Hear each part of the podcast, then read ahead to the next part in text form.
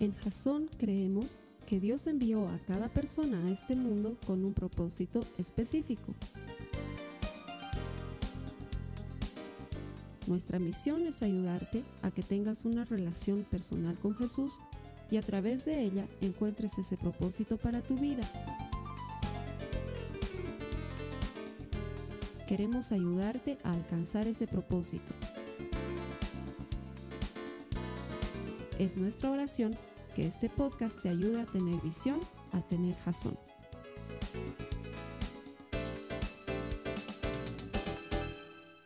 Estamos saliendo de una serie extraordinaria, Elías, y vamos a continuar con Eliseo, así se llama la nueva serie. Eliseo, una historia de fe que parece absurda, que raya en lo absurdo. La historia de fe de Eliseo es desconcertante. Si la vida de Elías te ha parecido extraordinaria por lo sobrenatural de su vida, la de Eliseo nos va a dejar boquiabiertos, porque como les compartí la semana pasada, salvo Jesucristo, Eliseo es la persona que más milagros ha registrado en las escrituras. De hecho, Eliseo ha hecho milagros tan extraordinarios que hasta de muerto hacía milagros. En serio que hasta de muerto. La Biblia nos cuenta un pasaje en el que ya había muerto Eliseo y en una batalla un cuerpo cae sobre la tumba de Eliseo. Cae muerto sobre el muerto, ¿sí me entiendes? Muerto sobre muerto. Y por solo tocar los huesos secos de Eliseo, ¡pum!, el muerto resucita.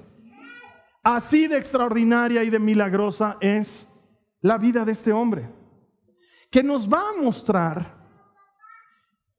cómo es que Dios nos quiere preparar nos quiere entrenar y nos quiere suplir en nuestras necesidades para que seamos perfectamente capaces de vivir por fe. Si con Elías hemos aprendido cómo es que Dios forja en nosotros un hombre de Dios, una mujer de Dios, con Eliseo vamos a aprender que ese hombre de Dios, esa mujer de Dios, que por cierto, eres tú, por si no lo sabías, eres tú, hombre de Dios, mujer de Dios, vamos a aprender que siendo hombres de Dios, siendo mujeres de Dios, podemos vivir por fe. ¿Por qué? Porque vivimos por vista. Cuando tú ves en tu cuenta de banco que el dinero se va escurriendo como agua y ya llevas cuatro meses sin trabajo, te entra miedo y dices, ¿cómo voy a sobrevivir? ¿Por qué? Porque estás viviendo por vista. Cuando vas al médico, te han sacado un análisis, te han hecho algún estudio y el médico lo mira y dice, uff, esto no me gusta, porque los médicos siempre dicen que no les gusta. ¿Cómo les va a gustar también? ¿No ve? O sea, tú te asustas. ¿Por qué? Porque vives por vista, no por fe. Pero la palabra de Dios quiere enseñarnos a ti y a mí que si vamos a ser hombres de Dios, si vamos a ser mujeres de Dios, ¿quiénes aquí quieren ser hombres de Dios, mujeres de Dios? Ya son, ya lo son. Solo falta que aprendamos a vivir por fe y no por vista. Y eso lo vamos a aprender en la vida de Eliseo. Que de hecho me tomo la libertad de decirte que es mi profeta favorito. O sea, Isaías, te quiero, todo bien. Jeremías, gran trabajo. Pero Eliseo con los ojos cerrados lo rompe. Es que Eliseo es extraordinario de muchas maneras por la época que le tocó y por el lugar geográfico que le tocó. Es extraordinario de muchas maneras porque como tú o como yo, comenzó de cero. No comenzó como alguien grande, comenzó de cero. En la época en la que él vivía, el reino de Israel ya se había dividido en dos. Judá por el norte, Israel por el sur.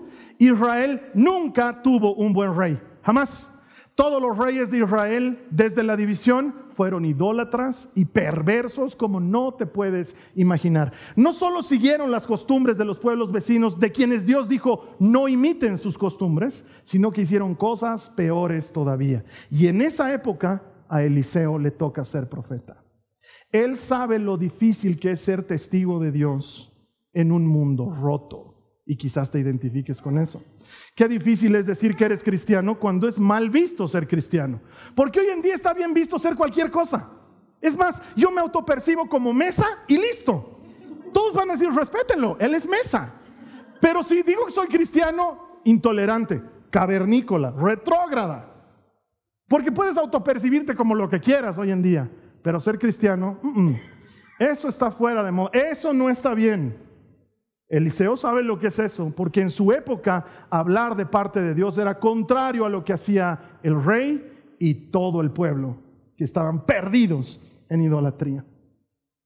Lo interesante es que él comenzó en cero porque no era, no, era hijo de profeta, no era del grupo de los profetas, no era ni siquiera amigo de, Elías para decir porque era su... No, era un X. Es más, si leemos bien las escrituras, más o menos tenía 30 años cuando el Señor lo llamó. Y a sus 30 años todavía seguía viviendo en la casa de sus papás y trabajaba en el negocio de su papá. Y su papá se lo compraba a los megas de su celular. O sea que más o menos ahí te das cuenta ya más o menos cómo era el Eliseo. Encima ya estaba treintón y estaba quedando calvo. O sea, no pintaba bien, no pintaba bien. Eso debería servirnos de esperanza para saber que el Señor te puede llamar en cualquier momento y hacer cosas extraordinarias con tu vida en cualquier momento. Y ahora necesitan un sucesor. Elías va a ser arrebatado y alguien tiene que tomar su lugar. Y Dios pone los ojos la persona que menos imaginaríamos que califica. Acompáñame a Primera de Reyes, el capítulo 19, los versos 19 al 21, y te vas a quedar en esa porción de escritura durante todo el mensaje. Entonces Elías fue y encontró a Eliseo, hijo de Safat, arando un campo. Había doce pares de bueyes en el campo y Eliseo araba con el último par. Doce pares de bueyes, eso quiere decir 24. ¿Sí? Elías se acercó a él, le echó su manto sobre los hombros y siguió caminando. Eliseo dejó los bueyes donde estaban. Salió corriendo detrás de Elías y le dijo, deje primero que me despida de mis padres con un beso y luego iré con usted. Elías le respondió, regresa, pero piensa en lo que te hice. Entonces Eliseo regresó a donde estaban sus bueyes y los mató. Con la madera del arado hizo una fogata para, asar la carne. Repartió la carne asada entre la gente del pueblo y todos comieron. Y después se fue con Elías como su ayudante. Ya desde ahí a mí me parece hasta absurdo. ¿A quién conoces tú en tu vida que se comprometa tan de golpe y tan de lleno con algo que acaba de recibir. Ahora, no te olvides, eh, eh, Elías era conocido, todos sabían que era un gran profeta, entonces cuando este gran profeta se acerca a Eliseo, no es que Eliseo dice, ¿y quién es este? Todos saben quién es Elías. Pero quiero que entiendas esto. Es muy difícil hoy en día encontrar una persona con este nivel de compromiso que sea capaz de dejarlo todo. No solo dejarlo todo, sino dejarlo y destruirlo todo para involucrarse con algo nuevo que Dios le está trayendo a su vida. Porque estamos viviendo en un mundo, en una época en la que ya no existe este nivel de compromiso, mucho menos de convicción. La gente no quiere comprometerse con nada. Tú escuchas hablar a los jóvenes de ahora, no quieren compromisos, no entienden cómo alguien puede haber trabajado 20, 30 años en una empresa. Ellos quieren trabajar uno, dos años, hacer plata y viajar. Entonces no quieren comprometerse, no quieren agarrarle cariño a la empresa. Es, una idea muy de antes, eso de que tú te sientas identificado con el lugar donde trabajas. Cuando se involucran en un servicio, las personas no se comprometen realmente, están en el servicio, pero por favor, Solo cuando me toque, no me vayan a hacer venir otro día que no sea el día de mi servicio. Y ojalá sigan teniendo en vigencia en Jason eso de que a fin de año nos renuncian al servicio, porque yo no pienso estar eternamente en la cafetería. Porque la gente no se compromete, de verdad, ni qué decir de las relaciones. La gente no quiere casarse.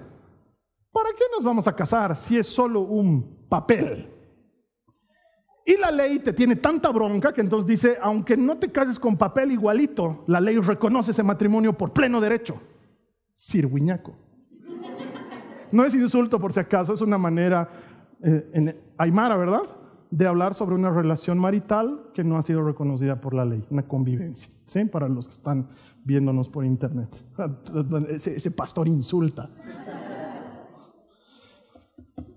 Porque la gente no quiere comprometerse. Es decir, ¿para qué me quiero casar? ¿Para qué quiero asumir ese compromiso? Y no me odien animalistas, pero tengo que decir la verdad como es. No tengo nada en contra de la gente que ama a los animales. No tengo nada. No tengo nada absolutamente. Pero muchas personas eligen tener un perro como hijo, un gato como hijo, porque es más fácil comprometerse a ese nivel que comprometerse con un ser humano que te va a demandar tu vida toda la vida. Y no tengo nada en contra de que los amen. Ámenlos, háganles cumpleaños si quieren, no tengo problema. Pero el nivel de compromiso es diferente cuando tienes un hijo. Y la mayor parte de las personas están huyendo de los compromisos de tener hijos. ¿Sabes qué? Hay una agenda mundial en contra de destruir la familia. Y está atacando por todos lados. Porque la familia requiere compromiso. Y hoy en día es muy difícil encontrar gente comprometida. ¿Y sabes qué? Eliseo se compromete de lleno.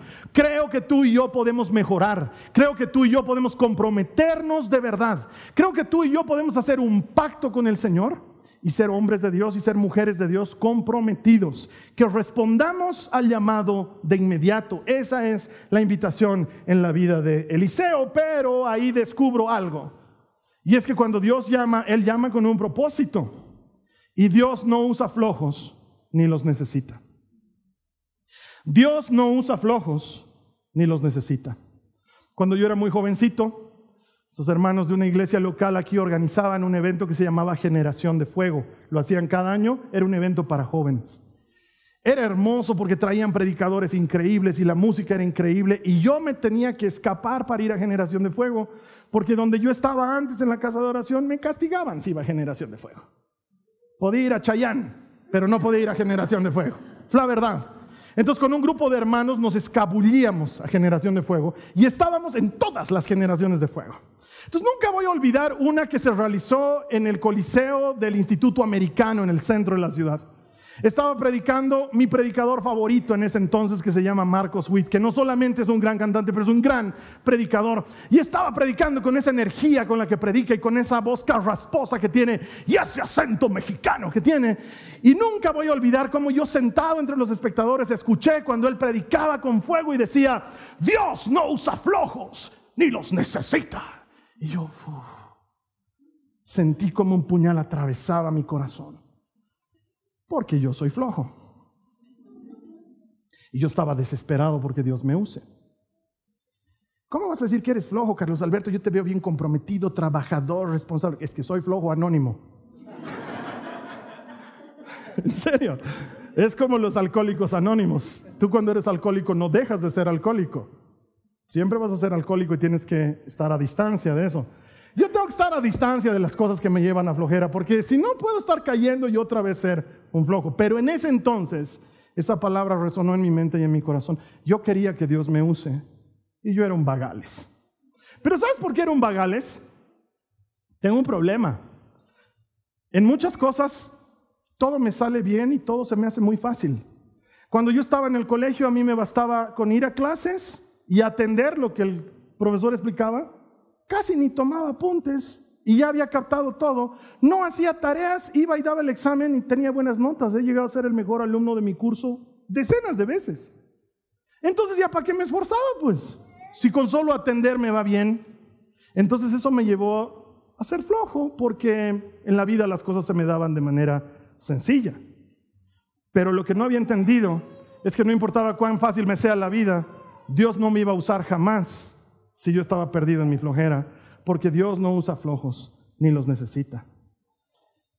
Mira lo que dice Primera de los Reyes en el capítulo 19, en el verso 19. Dice, entonces Elías fue y encontró a Eliseo, hijo de Safat. Ayúdame a leer lo que viene a continuación. ¿Qué dice? Arando un campo. Estaba haciendo algo. ¿Sí? Había doce pares de bueyes en el campo y Eliseo araba con el último par. Elías se acercó a él, le echó su manto sobre los hombros y siguió caminando. Dios usa siempre a los que estamos activos. Dios te usa cuando estás haciendo algo y te usa a pesar de lo que estás haciendo. Porque cuando no estás haciendo nada y dices, ay, sí, estoy buscando trabajo. ¿Cómo estás buscando trabajo? el Señor sabe. Él ya me ha visto trabajando. Ya me ha visto cobrando mi sueldo. me ha visto ascendiendo de cargo, me ha visto recibiendo mi promoción. No, el Señor te usa cuando estás haciendo algo, cuando estás trabajando en alguna tarea, por fea que sea, por difícil que sea, por monótona que sea. Ponte a pensar, tal vez no lo has pensado, pero la Biblia acaba de decirnos muy claro que Eliseo trabajaba en qué? Arando. ¿Detrás de qué? De bueyes. ¿De cuántos? 24. ¿Tú sabes cuál era el panorama de Eliseo todos los días cuando iba a trabajar? Lo has, míralo. Está ahí. Olelo. Está ahí. Encima Dios dice, no pongas bozal al buey que trilla. Dice, y los judíos lo cumplían. ¿Por qué? Para que el buey pueda comer mientras están arando. ¿Para qué? Para que tenga energías. Buey que come, buey que... No necesito, creo, ser más específico. El panorama de Eliseo era horrible. Todos los días. Imagínate despertarte todos los días a ese trabajo que ah, apesta. Todo el día viendo traseros de bueyes no quiero asistir a una iglesia donde el pastor dice traseros. ¿Qué más debo decir? Es que ya no sé cómo decirlo más polite. Eso es lo que veía todos los días. Y lo que produce es lo que olía todos los días. Y donde camina es lo que ellos expulsan todos los días. Y ahí es donde Dios le llama. Y tal vez sientas que estás ahí, en un trabajo monótono, en una vida monótona, que no te proporciona ninguna satisfacción. Pero tengo el encargo específico del Señor de venirte a decir hoy que mientras estés en acción, Él te está mirando. Porque Dios no usa flojos ni los necesita, pero siempre nos busca en medio de nuestra actividad o a pesar de nuestra actividad. Quizás tú eres una muchachita, un muchachito que en el colegio se siente invisible porque no eres de los populares, no eres de los que invitan a las fiestas, no eres de los que toman en cuenta para ser el presidente del curso. Y sientes que tu vida está pasando sin trascendencia, con puro bullying. Pero mientras estás haciendo lo tuyo, el Señor te está mirando. Tal vez eres una mamá de tiempo completo, porque te tocó criar a tu hijo y educarlo, porque así son las cosas a veces, y tu esposo es el que trabaja, ¿Y cómo lo convencemos de que tú también tienes harto trabajo? No, parece que no tendrías harto trabajo. Parece que estás echada en la cama viendo tele todo el día mientras la guagua se alimenta y se cambia sus pañales sola. Y tal vez esa vida monótona te está consumiendo, pero vengo a decirte de parte del Señor que mientras estás en actividad, Él te está viendo. Tal vez eres un empleado promedio que llega a su oficina y nadie te pregunta si estás bien o mal que sale de tu oficina y nadie te pregunta si tienes algo que hacer después o no. Que cuando fallas al trabajo solamente tu jefe se pregunta de ti, porque tienes un jefe subyugador que te está haciendo la vida miserable. Y todos los días tienes que ir a ese mismo empleo y estás cansado de mirar ese panorama todos los días. Pero vengo a decirte que el Señor te está mirando. Dios no usa flojos ni los necesita, pero Él mira a la gente que está en actividad. Y quizás tú me digas, Carlos Alberto, pero has, tocado una fibra íntima. Yo estoy buscando trabajo hace meses y no lo consigo. Haz algo de todas maneras. Esperar un trabajo no significa que no hagas nada. Trabaja de lo que sea por último. Trabaja de lo que sea por último. Haz algo para que estés en actividad. Porque si quieres que Dios te use, es importante que tu corazón y tu carácter estén siendo forjados en la actividad. De hecho, cuando Elías le pone su manto a Eliseo, esto tiene una, significación simbólica muy importante. No solamente porque en lo práctico en esa época tu manto podía ser tu vida prácticamente, tu protección del frío, tu protección del calor, tu casa prácticamente, sino porque ese manto representaba autoridad. Tú cuando lo veías caminar Elías, sabía que eras, sabías que era Elías por el manto que tenía porque era distinto a la forma en la que se vestían los demás. Y cuando Elías pone ese manto sobre Eliseo, lo que le está diciendo es mi autoridad ahora está sobre ti. Lo que Dios hizo conmigo lo hará contigo también. Y la obra que hizo a través de mí la hará ahora a través de ti. Y quizás Eliseo decía, pero no sé por qué te has fijado en mí. Yo no califico, no soy hijo de profeta, no ando con los profetas. ¿Qué has visto en mí? Eso no es lo importante para el Señor. Porque tú y yo no calificamos por lo que tengamos. Tú y yo calificamos por lo que Dios va a hacer a través de nosotros. El problema es que cuando Dios nos llama, muchas veces el pretexto que ponemos es que no estamos entendiendo cómo es que a mí el Señor me quiere utilizar. ¿Por qué no lo utiliza la hermana que ora tan hermoso? Es como si se hubiese tragado el libro de Esther cuando ora. Es una... Mira lo que dice el verso 20 de 1 Reyes 19. Dice, Eliseo dejó los bueyes donde estaban, salió corriendo detrás de Elías y le dijo, deje que primero me despida de mis padres con un beso y luego iré con usted. Y Elías le respondió, presta atención, regresa, pero piensa en lo que te hice. ¿Cuál piensa? Eliseo no ha pensado nada. Se ha ido y ni bien se ha ido. Se ha matado a los bueyes, ha roto las maderas, ha hecho parrillada, ha invitado a los vecinos, ha repartido carnecitas, le ha dado un beso a su mamá, se ha ido. ¿Tú crees que ha pensado en algún momento? ¿Qué ha pensado?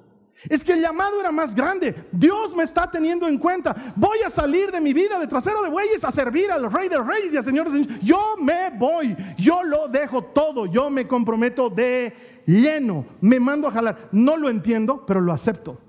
No sé cuál es el plan de Dios, pero seguro es mejor que esto que tengo ahorita. Y me voy a lo que Él me ha mandado. No necesitas entender completamente para obedecer inmediatamente. Pero muchos de nosotros, gracias a ese hermano que está recibiendo la palabra al Señor, pero muchos de nosotros primero queremos entender un poquito. Oraré, hermano. Hermano, te quiero invitar a que trabajes con nosotros. Lo oraré. Veré qué dice el Señor. Te cuento que dice que nos ayudes en esto. Sí, eh, pero yo no he sentido nada en mi corazón. Claro, ha sentido incomodidad, la incomodidad de llamado. Yo a, muchas veces a la gente la pongo así de incómodo.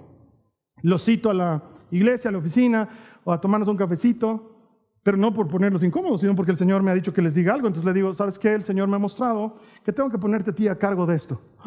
Y veo el frío en su cara. ¿El Señor me, me está invitando? Sí, hermano, me está invitando. ¿Me das tiempo para que lo piense, Charlie? Y yo les digo, claro, tienes tiempo. ¿Ya? ¿Qué tienes que pensar? El Señor te está invitando. Es que no entiendo cómo Él puede usar a alguien como yo. No entiendo cómo me puede llamar en este momento de mi vida donde estoy ocupado en estas y estas otras cosas. De hecho, el otro día estaba leyendo algo que me pasaron que para mí igual carecía de toda lógica. Eh, ¿Sabes qué? Ya no voy a participar en el servicio porque estoy en exámenes. ¿Los domingos son tus exámenes? No. ¿Y entonces qué tiene que ver una cosa con la otra? Realmente no lo entiendo. La gente trata de entender el llamado de Dios antes de responder al llamado de Dios. Cuando es a la inversa, yo respondo y eventualmente entenderé, pero primero respondo. Puedes confiar en que si Dios está invitando a hacer algo, eso va a ser bueno, porque Dios jamás va a cavar un pozo de muerte para ti. Alguien debería decir amén a eso. Dios jamás va a acabar un pozo de muerte para ti. Si Él te llama algo, ese algo siempre va a ser bueno. Pero es que no lo entiendo. Yo tampoco. Si no se trata de entender. Si yo hubiese tenido que entender antes de subirme a predicar, nunca predicaría.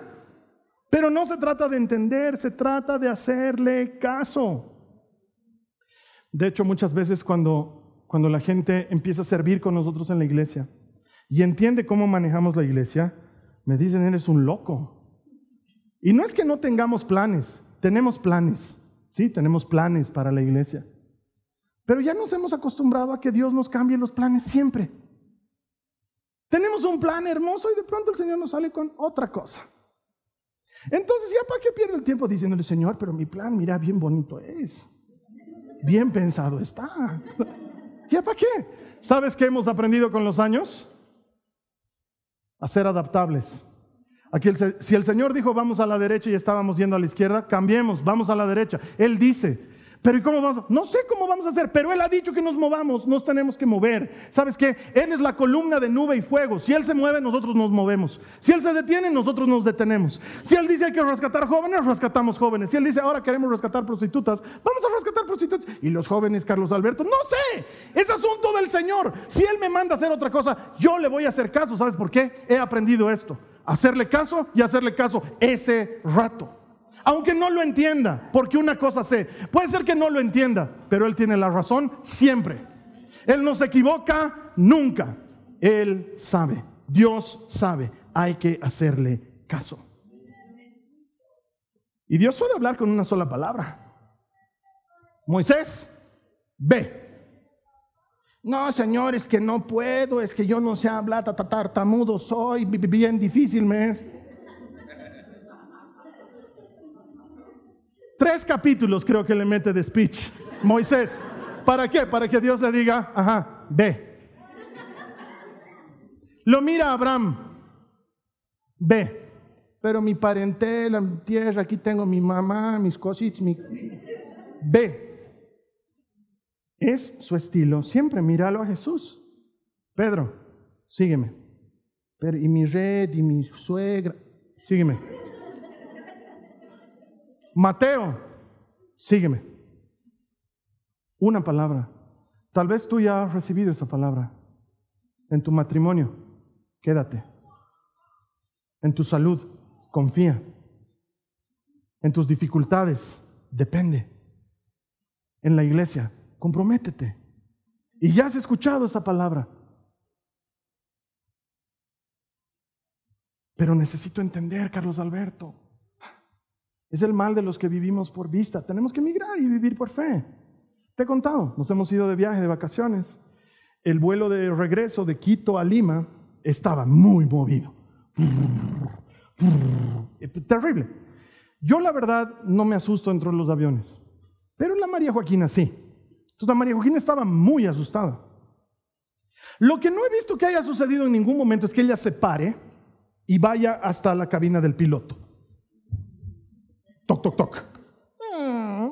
¿Usted es el piloto? Sí, señorita. Quiero que me explique la intrincada física de la navegación aeroespacial. No pienso continuar en este avión hasta que no entienda por qué estamos con tanta turbulencia. Tú igualito vuelas. No te queda otra.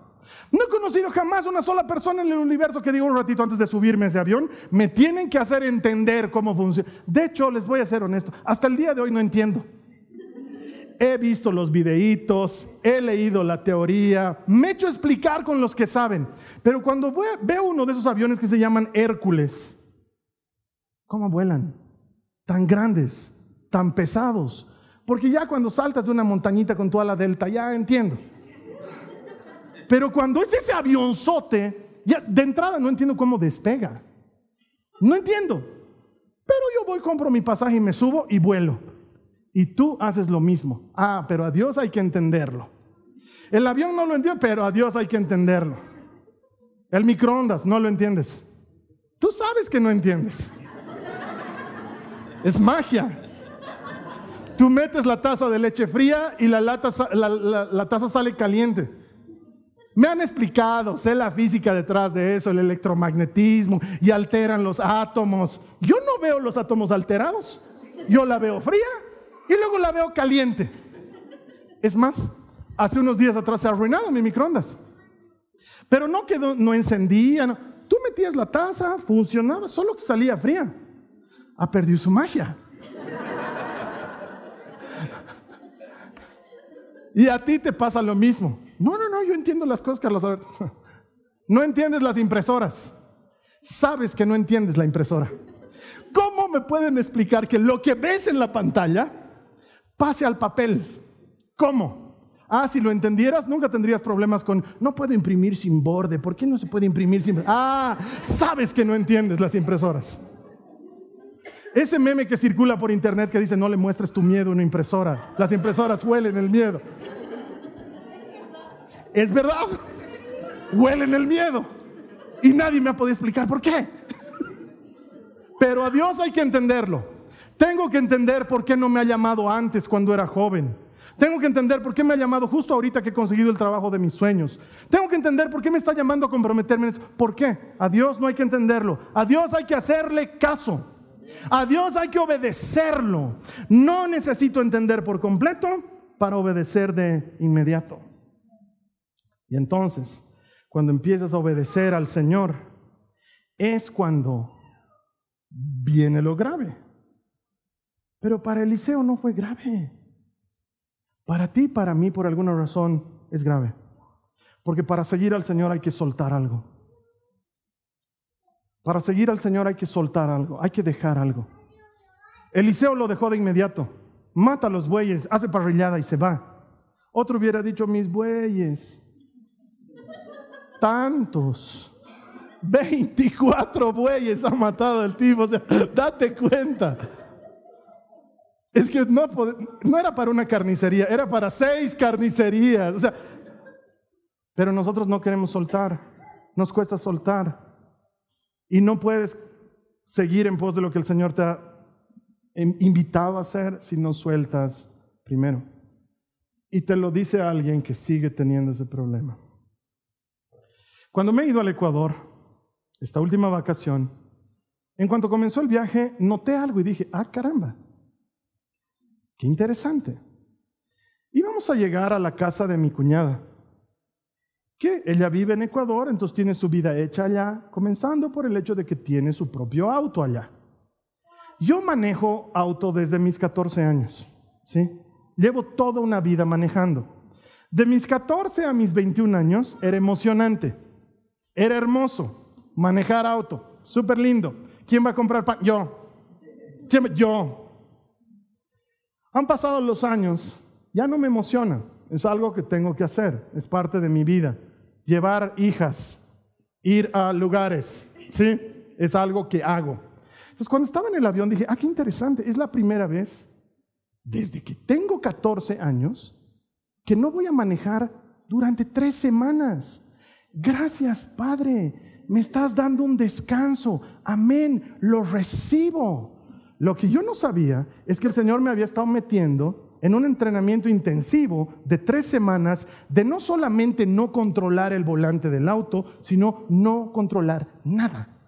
Nada, hermanos. Me mandaron al asiento de atrás.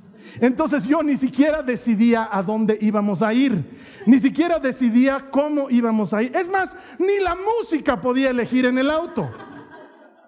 Han sido tres semanas de estar ahí atrás, escuchando música que no quería escuchar yendo a lugares que no quería ir, a velocidades que yo no podía controlar. Entonces me quejé un día con el Señor y le dije, ¿qué está pasando? Era descanso. Y el Señor me dice, ah, ah, es entrenamiento. Tienes que aprender a soltar. Yo les he dicho, yo tengo un serio problema. Tengo un serio problema. Mientras estábamos de viaje, hay cámaras en todo el salón, en toda la casa. Yo a ratos entraba a ver las cámaras.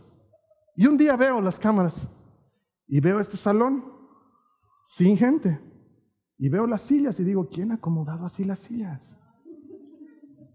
No las han acomodado bien. Tengo problemas, hermanos, oren por mí. La Carly me miraba y me decía, ¿qué estás haciendo? ¿Estás viendo Hassan? ¿No? Un ratito he entrado a ver si hay internet, para que no se queden sin internet los hermanos. Tengo un serio problema. Entonces me gustaría decirles que se ha resuelto con tres semanas de no manejar. No. Con tres semanas de no manejar he entendido que tengo que soltar. Y que si quiero que Dios me siga usando, voy a tener que soltar porque Dios usa con más frecuencia a quien suelta y no a quien se agarra de las cosas. Porque mientras sigas agarrando algo, Dios no puede poner otra cosa en tus manos. Y tú sabes de qué estoy hablando, no necesito ni siquiera mencionarlo. Mira, en el versículo 21 de 1 Reyes 19 dice, entonces Eliseo regresó donde estaban sus bueyes y los mató. No solo los soltó, los mató. Como para que no haya manera de volver a ellos, como para que no haya plan B. Con la madera del arado hizo una fogata para hacer la carne. O sea, no podía ni vender las yuntas, las ha destrozado y las ha quemado. Repartió la carne asada entre la gente del pueblo, o sea, ni siquiera para venderla, no, regalarla. Todo se deshizo. Y probablemente tú y yo estamos en ese punto en el que necesitamos soltar algo. Algunos atados a cosas del pasado, ¿Cuántas veces te encuentras a ti mismo o a ti mismo diciendo, ay, y si hubiera hecho tal cosa? Ay, y si hubiera hecho esto? O si no hubiera decidido así, ¿en qué hora hice tal cosa? ¿Qué haces? Reviviendo esa película una y otra vez. Y por estar mirando el pasado, te entretienes de lo que Dios tiene para ti hoy, de lo que tiene para ti más adelante. Quizás eso sea lo que tienes que soltar. O tal vez eres la clase de persona que tiene que soltar esas viejas costumbres. Así siempre hemos hecho. Y mientras yo viva, así vamos a hacer. Les he dicho, tengo problemas. Ayer la Mariette se estaba burlando de mí. Porque he llegado y he empezado a acomodar las sillas. Y la Mariette dice, ya llegó el Charlie. Oren por mí, hermanos, tengo problemas. Y cuando se vayan, no desordenen mucho, por favor.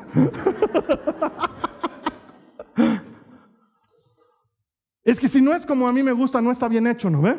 Si no es a mi manera, no está bien hecho. Si no es como yo digo, no está bien hecho. Y luego te pones a controlar todo. No solo controlas tu vida, controlas la vida de tus hijos y la vida de tus nietos y la vida de tus amigos. Porque si no está hecho como tú quieres, no está bien hecho. Y el Señor dice, tienes que soltar. O tal vez tienes que soltar algún vicio. Tal vez tienes que soltar alguna cosa de la que sigues siendo esclavo o esclava. Pero algo tenemos que soltar, porque es difícil que Dios te pueda usar si sigues agarrado a algo más, porque de hecho, seguir a Jesús es rendir el control. Te lo voy a decir de nuevo. Seguir a Jesús es rendir el control. Todo el que ha seguido a Jesús alguna vez ha tenido que rendir el control primero.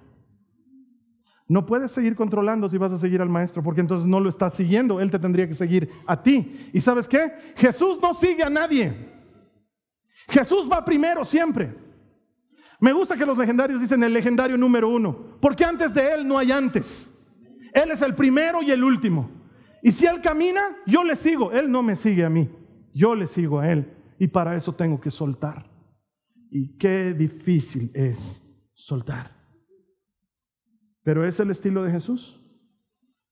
Mateo tuvo que dejar su cabina con todas las monedas y todos los cobros que había hecho y lo dejó todo. Pedro dejó barca, redes, esposa, suegra, todo lo dejó. La suegra no es difícil, amén.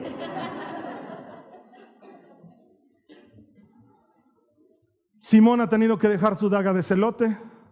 Todos han tenido que dejar algo para seguir a Cristo. ¿Y Saulo? Saulo dejó todos sus estudios, todos sus diplomas, todos sus reconocimientos, toda la vida por la que se había esforzado desde que había nacido, y todo lo tenía por basura con tal de conocer a Cristo. Algo hay que dejar, algo tú y yo tenemos que soltar. Mira lo que dice Mateo 16, 24 al 26. Dice, luego Jesús les dice a sus discípulos, si alguno de ustedes quiere ser mi seguidor, ¿te das cuenta?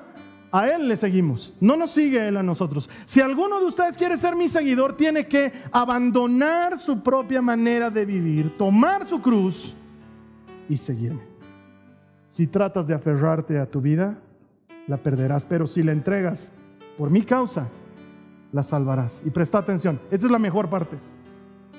¿Qué beneficio obtienes si ganas el mundo entero, pero pierdes tu propia alma? ¿Hay algo que valga más que tu alma? Pero Carlos Alberto, ¿no está siendo medio exagerado? Porque unas sillas no te van a robar el alma. No son las sillas, es el carácter. Es la incapacidad de creer que Él puede más que yo.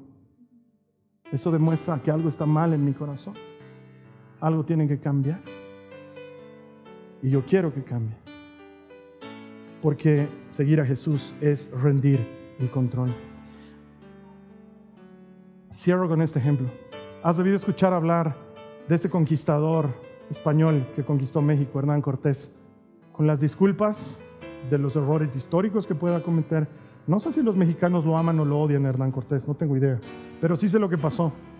Hernán Cortés llegó a México y se encontró con que los aztecas no eran fáciles, eran muy difíciles. No eran unos salvajes, eran un imperio muy bien organizado pero eran crueles, despiadados, que mataban gente sobre altares y se comían los corazones mientras estaban aún latiendo. Y los hombres de Cortés, que no eran grandes militares, eran unos mercenarios, temblaron de terror ante los aztecas y estaban dispuestos a escapar. Entonces una noche, mientras todos los españoles dormían, Hernán Cortés se fue a la playa e incendió todos los barcos que habían traído. Los incendió todos. Al día siguiente despertaron sus hombres y dijeron, oh, nos han, los, los aztecas nos han quemado las, las embarcaciones. Y Hernán Cortés les dijo, nada de aztecas, fui yo. ¿Cómo que queremos volver a España? No. O conquistamos este lugar o nos morimos, pero no hay plan B. ¿Y sabes qué? No sé si los mexicanos lo aman Hernán Cortés o no, no tengo idea. Pero esa es la actitud que uno necesita. No hay plan B. He decidido seguir a Cristo. No vuelvo atrás. No vuelvo atrás. No hay nadie, nada que me esté esperando ahí atrás que valga la pena. Pero y los bueyes los he matado. Pero las yuntas las he quemado. No vuelvo atrás. Jesús es mi plan A y mi plan B y mi plan C. Y si no funciona, solo lo tengo a Cristo. No tengo más. No tengo más.